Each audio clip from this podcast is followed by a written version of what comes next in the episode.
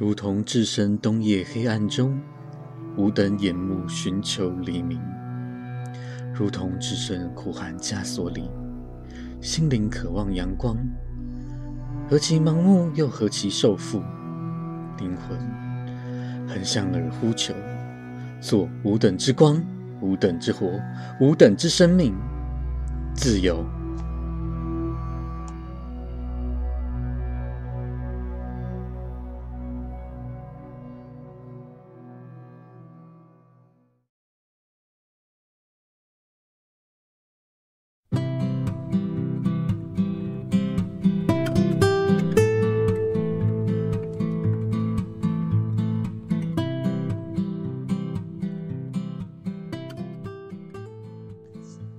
我最近其实有个感觉，就是因为最近我在整理我跟我父母的议题嘛。那我跟我父母就现在还生活在一起，所以每天都会打到照面，对不 对？那以前我就会很讨厌我妈，因为她身上有很多我讨厌的地方，嗯，比如说她没有办法进行理性思考，嗯，然后比如说她会买一堆榴莲回来，嗯然后跟我们大家说：“哎，冰箱很多榴莲，你们去吃。”但其实我们我们全家只有他喜欢吃榴莲，他还美其名说是大家喜欢，所以我才买多。明明就是没有，其实是他自己喜欢，就是包装他自己的意图。然后他强迫推销给我们，就是他搞不清楚他喜欢的跟我们喜欢是不一样的。然后我们其实有各自喜欢的东西，其实他完全不知道那是什么。对。然后他是那种讲话不好好讲，比如说他需要你去帮他洗碗，那一般就是说。哎，那个独角兽啊，等一下你有空的话，你帮我洗个碗这样子。那我就会说好。可是他就要说，哎，你等下帮我洗个碗，不要那个碗哦，你自己吃完一直放在那边等别人来洗啦。对，就是以碎念的方式，或者是一个负面的方式来，就是进行家人的相处。他要你帮忙之前，他已经预设你是一个坏孩子，他不这样施压，你可能不会洗。那我为什么莫名其妙要被套一个？坏孩子的名称啊，那原本可能我有想要帮你，但既然你觉得我很坏，我就照本演出就好了，我就不要洗。对我什么事情都不用做，就可以不用洗碗，那多棒！对，反正你都给我安了一个就是不好的名字嘛。对啊，那那其实我我被安这个名字，其实我也觉得无所谓啊。对啊，对啊。不过嗯，最近跟他相处，反正以前这些点都让我爆气呀。嗯。但是现在我会看到，就是他的愚蠢后面有时代脉络。对。就是。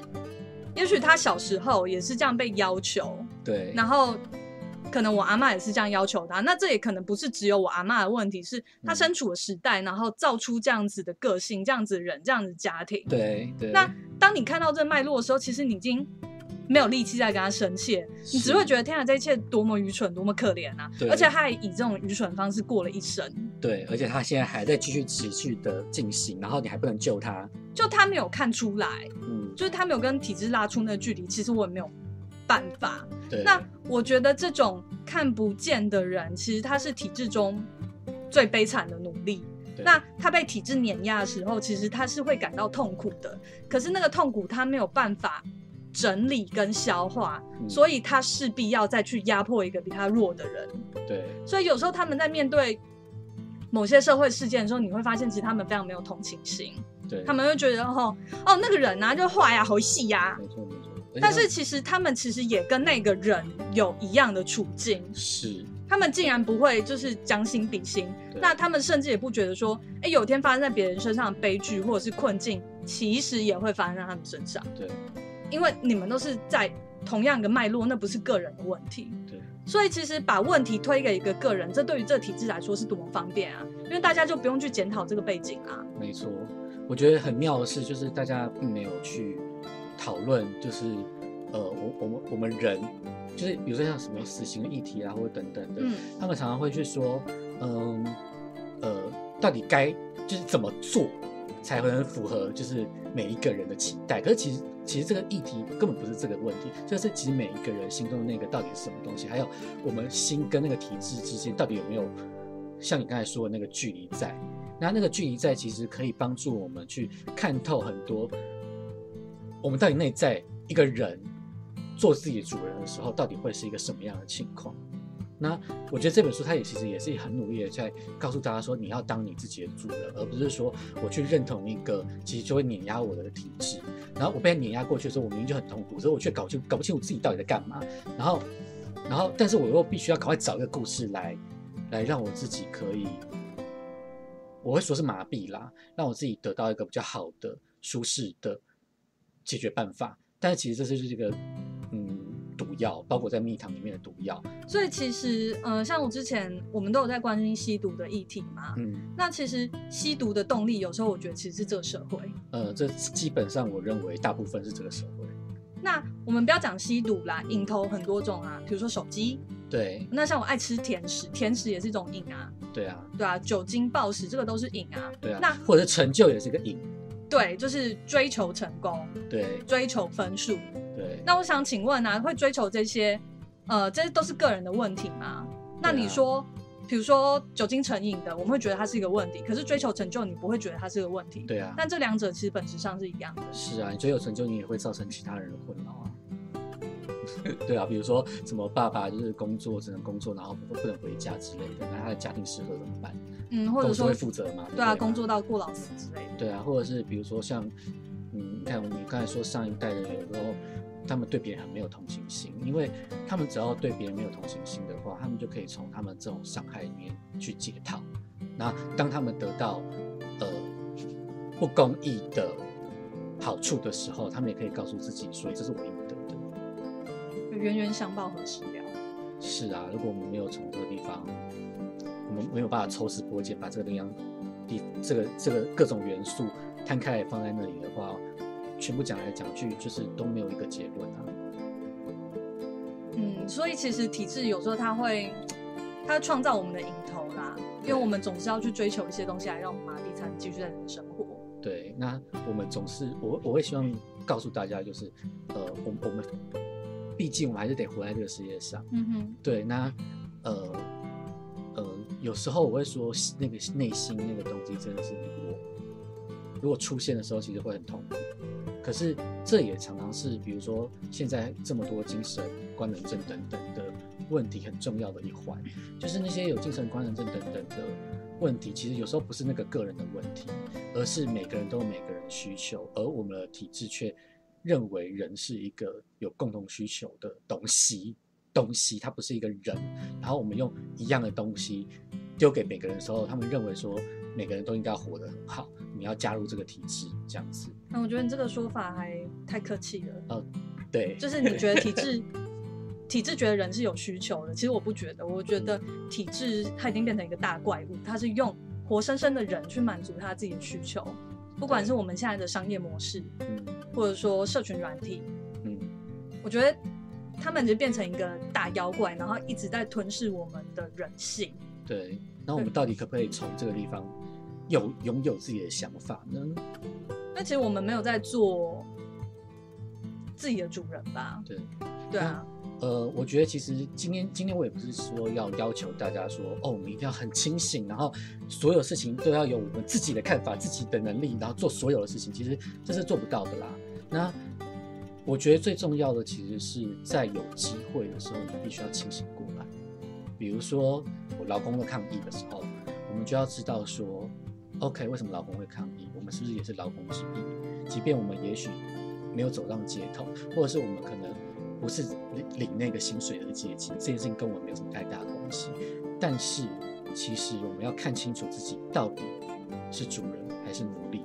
嗯，其实葛维就是在埃卓城围城的时候，他被派去跟一堆奴隶，但是那些奴隶都是祭司，就是受过教育的在一起。那里面有一些人，就是以前可能曾经参与过奴隶的暴动，就是努力去反抗主人这样。那那时候他们跟葛维讲说，其实葛维。很不能接受，对他们讲说努力怎么可以暴动呢？对对对对，他真的就是很接受那个主人灌输给他的那一套，可是他好像从来没有认清楚他自己就是个奴隶呀。对他也不知道自己到底被剥夺了什么东西。所以直到他最重要的东西，就是他姐姐被弄死的时候，对他那时候才被逼着醒了过来。没错，虽然说他，嗯，我觉得其实他也不算真的很清醒，他其实算是，我觉得，呃，蛮写实的人啊。一般人其实都会。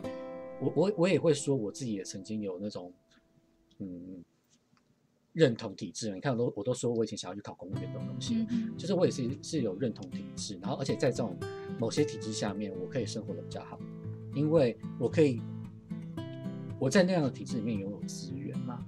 那拥有资源的时候，我就会觉得说，哎，就是难道为什么大家不能跟我一样，就是过这种？呃，理想国的生活呢？比如说孔子之之想出来那些其实你刚刚说体制里面的资源啊，因为资源一般想到我们都会想到有形的资源嘛，物质、钱啊、房子。但其实在这体制里面，我们还有无形的资源，就是我们的地位。嗯，我地位也是这种一种资源啊，人际关系也是啊。有没有可以自由的权利？对你自由的那个 range 到哪里？对，那像这样子的资源其实是。呃，很难，就是体制不会告诉我们，那些教育制度也不可能告诉我们，因为如果告诉你说你们每个人都有自由的话，那小朋友是不是就会说，那我也有自由不上课，我就离开了，那小老师就会觉得很困扰嘛，对 不对？可是其实我们还是要，就是我我们到底要用什么方法去教育孩子？他们其实应该要当自己的主人，然后在这两难之间，其实有很多很多的细节要执行啦。嗯，对，那我们当然，我当然会说。呃，其实小孩子你受到管束等等，其实我搞不好教小孩会更更严格也不说不定。我在那边跟大家讲的，好像说哦，每个人可以拥有自由，然后应该要就是起而反抗等等的。可是其实我也会觉得小孩应该要有有，就是呃，他应该也要被训练，可以适应这个体制。对，因为有适应这个体制，你才会拥有自由的权利，你才知道要如何掌握这个。这个脉络就是 OK，体制是什么东西？那自由是什么东西？所以第一步是要会辨认。对你必须要会学会辨认。那呃，小孩子其实要，我会觉得他还是会必须，他是必须要同时学习这一切的东西。你不能只教他说你要听妈妈的话，可这这不是教你，你其实想要他做的是是其实。其实是你为什么就不能这样子乖乖的？我们把事情做好了，一切都会比较顺利的。或者是你为什么不能体谅一下我的心情等等的？但其实这有非常多的细节存在。然后，但最方便的方法就是我生气吧，生气然后去骂他们，这样就好了。用大人的权威去强迫。对对对对对。可是其实 最近有听到一个佛教的说法，就是说，呃呃，愤怒其实是一颗就是香甜的植物，它。它的花朵很香甜，但其实它的根部是非常苦涩的。如果我们一直照这种方式继续做下去的话，我们就会尝到它的苦果。嗯，对，所以一开始的情绪，我们我们能够做到为别人做到的事情，就是我们我们去修行我们自己的情绪，我们做到更合我们该修行的东西，包括我们内心的修行，然后我们才能去帮助别人。比如说像你提到你妈妈的状况。我我其实也很困扰嘛，我也觉得其实很难帮他，但是唯有我们做到我们自己真正的自由的时候，比如说我们不用跟他纠结，不用跟他吵架的时候，我们才可以看穿他，我们才能知道说，OK，他什么时候也许是我可以伸出援手的时刻。哦，我觉得是你讲其实是人不要被情绪操控啊，那情绪有很多种嘛，那情绪在心理学上其实就是你做一件事情，通常都是被情绪推动的。不管是愤怒、悲伤，或者说想要寻求爱啊或认可的时候，对，或者是你焦虑的时候、时候等等，对对对对对。然后你会想要赶快去一个体制里面，这种这种焦虑，就想要解决那个焦虑。对。那我觉得其实佛佛教修行是叫我们，你试着不要被这个东西控制，然后反过来可以好好查看现在自己的位置。对。但但当然这是一个，其实这是一个悖论啊，嗯因为。这就是说，观察者就等于观察物本身嘛。对，我们要怎么观察自己？对对，但其实我觉得这在这是可以练习的，然后人其实是可以做到的。对，那这也是你，而且他可以从另外一个图故事跳脱出来，然后用你自己对，呃，用你自己全知的感官跟判断来看看自己到底是什么样子。像有时候我们看电影的时候，我们都会觉得说啊，主角怎么那么笨啊，他就要到掉到陷阱里面啊。对，对啊。但是那我们平常生活的时候有办法看自己吗？你有看到现在自己正一步一步走下陷阱吗？对，没错，没错。你这个举例非常的好。对，当然我们就看二次元嘛，对，看我们都会觉得说啊，他们好笨啊，怎样？因为我们是三次元的人啊，对，所以我们就会觉得这二次元人真的超笨的，怎样怎样。可是其实也许。也许四次元的人也会觉得我们超笨，对啊，就是比如说我们如果我们有无限个可能的时候，我们可以看看见那个无限的时候，我们会不会觉得我困在同某一个现实里面的自己很笨？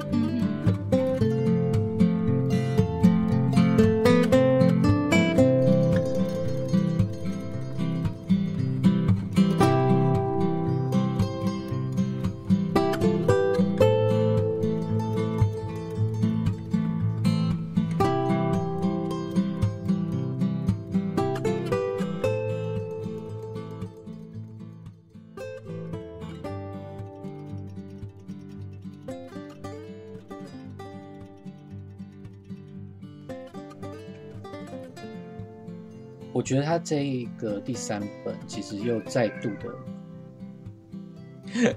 其实又再度的去强调一个，我觉得有点轮回的概念。嗯，就是他在不同的故事里面不断去强调很多东西的出现跟消失，创作跟毁灭，还有出生以及死亡这种黑暗或者是黑白两种的这种，嗯，不断的轮回跟再现。那比如说像这本他的，比如说他冥府死掉了，可是冥府他是一个很出生的存，他是最小的那个小孩嘛，对，他是一个出生的存在，然后他必须要进入死掉，然后还有他的姐姐死掉了，格维他姐姐死掉了，那呃其实呃我们下次一定我们下次会再谈到说他是怎么死掉的，他其实他姐姐的死掉非常的可怕，那我觉得他。第三本是用很实际的例子来告诉我们说，呃，我们人不断的在这种生死之间的轮回里面生活的时候，其实是很苦痛的。我们要经历很多的分娩，我们突然紧缩了，我们紧缩了，很紧张，然后但是我们要懂得放松，放松，然后呼吸，然后懂得休息。我们人生就是不断的、不断的在这样子的。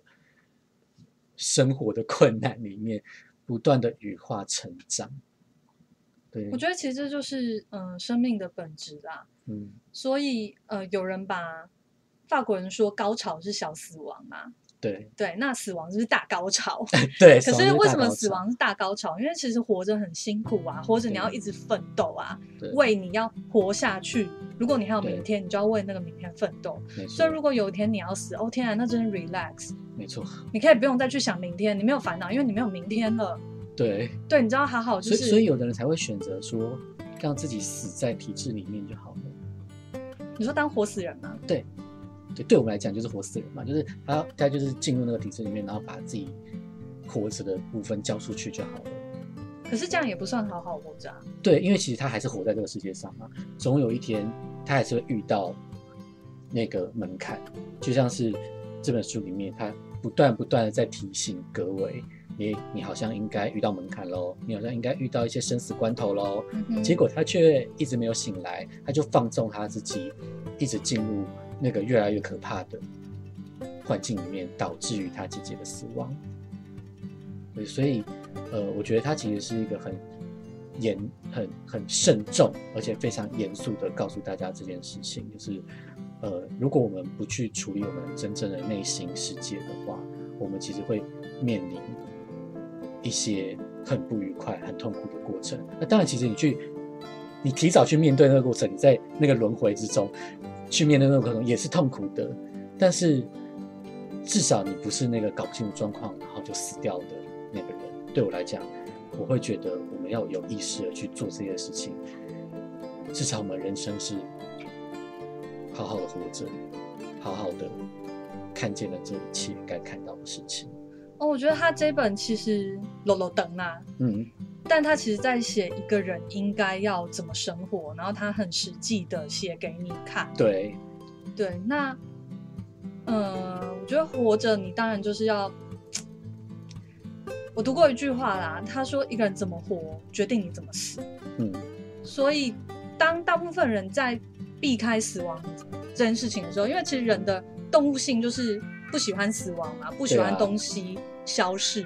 可是其实我们就是会死的，只是你不知道什么时候。对。那像我们养猫，这些猫都是会死的，而且绝对会死在我们有生之年。对。那其实我们就不应该假设说，我跟他的日子会这样一直持续下去。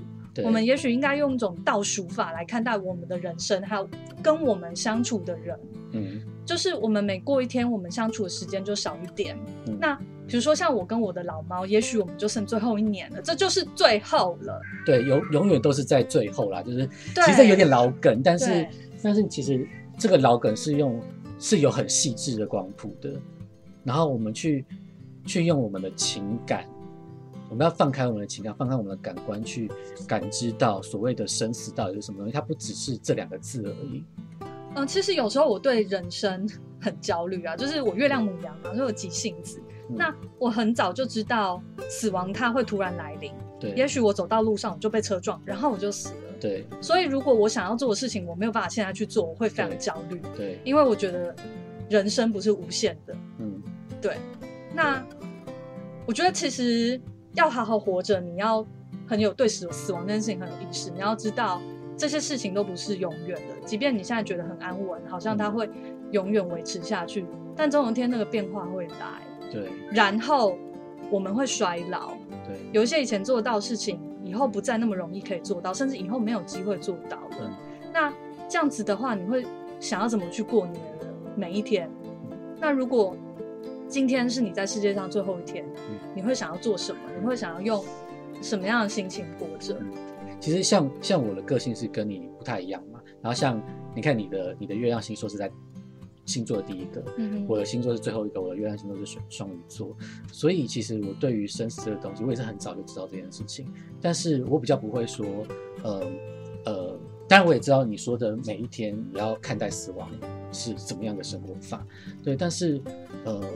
我现在的目前的状况是，我会希望，呃，每个人，呃，你去你去设想那个死亡的时候，你不要说设想自己是一个悲哀的死去，然后死亡是一个很惨的事情，然后衰老是一个很痛苦、很丑，然后然后是一个负面的东西。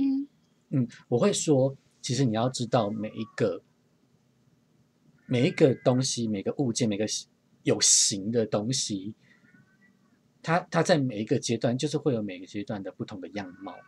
即便是老了，我们老了也一样。只要我们接受，能够接受我们自己，在宇宙天命等等的，就是只要能够适应这个世界，只要能够掌握我们自己的人生的感觉到底是什么，或是走在我们自己喜欢的地方的话，我们人生就不会说哦，年轻的时候是快乐的，老了就是一定要痛苦这样子。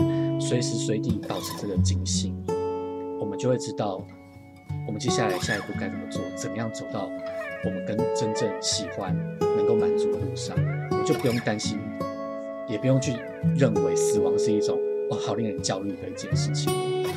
呃，我觉得死死亡会很令人焦虑，通常是因为没有好好活过，所以每一天用你的真心在生活，做你真正想要做的事情。哦那当我不是说这件事情很简单，因为每个人还是要还是要赚钱嘛，还是要上班嘛。可是我想说的是，尽量这么做。对，尤其是有机会的时候，一定要让它好好的发芽发生。对，那这样子，你之后在面对死亡的时候，其实比较不容易害怕或有遗憾，因为该做你都做了。对对对。对，很多很多人都会喜欢举例说，哦，比如说我一定要去趁年轻的时候去哪里玩，对不对？但我就是像我这个宅男，我也不会觉得说，我有什么遗憾是一个嗯呃很。不得了的事情，其实其实有时候你要想说，遗憾就是人生其中一部分。对，有的人会想要避免遗憾嘛，对不对？可是像我就会直接告诉你说，遗憾就是人生其中。哦，我觉得遗憾这个东西其实不是说你某个做东西做失败，所以有遗憾。嗯，我觉得比较像是有机会可以做的时候，但是你却没有做，对，你错失了，而不是说。哎，你有机会做，然后你去做了，但没做好。我觉得没做好不会是遗憾，嗯，当然，对，至少你试过，你知道嘛。可是是明明可以做，但你却没有去做，那个东西会是遗憾。对，但是就是当你的内心到底是要怎么面对这一切的事物，我觉得只要你能够了然于心，嗯哼，我觉得你就可以得到，然后得到升天啦，得到这样讲，对你就可以知道你每每个时候到底该做什么样的事情，你对人生也不会有那么多强烈的不安感了，或者说纠结，对。